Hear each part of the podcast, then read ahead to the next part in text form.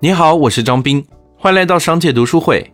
今天我想和你一同分享的这本书是《精进：如何成为一个很厉害的人》。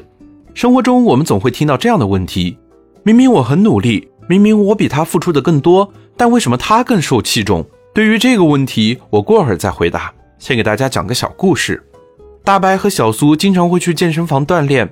大白给自己定了不同阶段的训练目标，根据自己的实际情况逐步提升。业余时间会学习如何安排健康合理的饮食搭配。小苏想到练什么就去练什么，今天跑步，明天蹬自行车，后天就练肱二头肌。很多动作还没有做的标准，就给自己加码加难度。饮食上也是随心所欲。小苏甚至花了比大白更多的时间在健身上，效果却远远比不上大白。听到这儿，我想你应该有所感悟。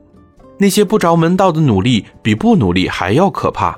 生活中这类的现象其实很多，有的人终其一生忙忙碌碌、寻寻觅觅，最终却只得个芝麻大的成果。人们把最终收获多少归咎于努力的程度上，这种理解很简单也很粗暴，以为只要多投入时间、多消耗精神、不断的使劲儿、用劲儿，就可以达上想要的效果。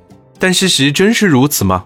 知乎大神彩童在精进如何成为一个很厉害的人中，向我们展示了人生的七个侧面。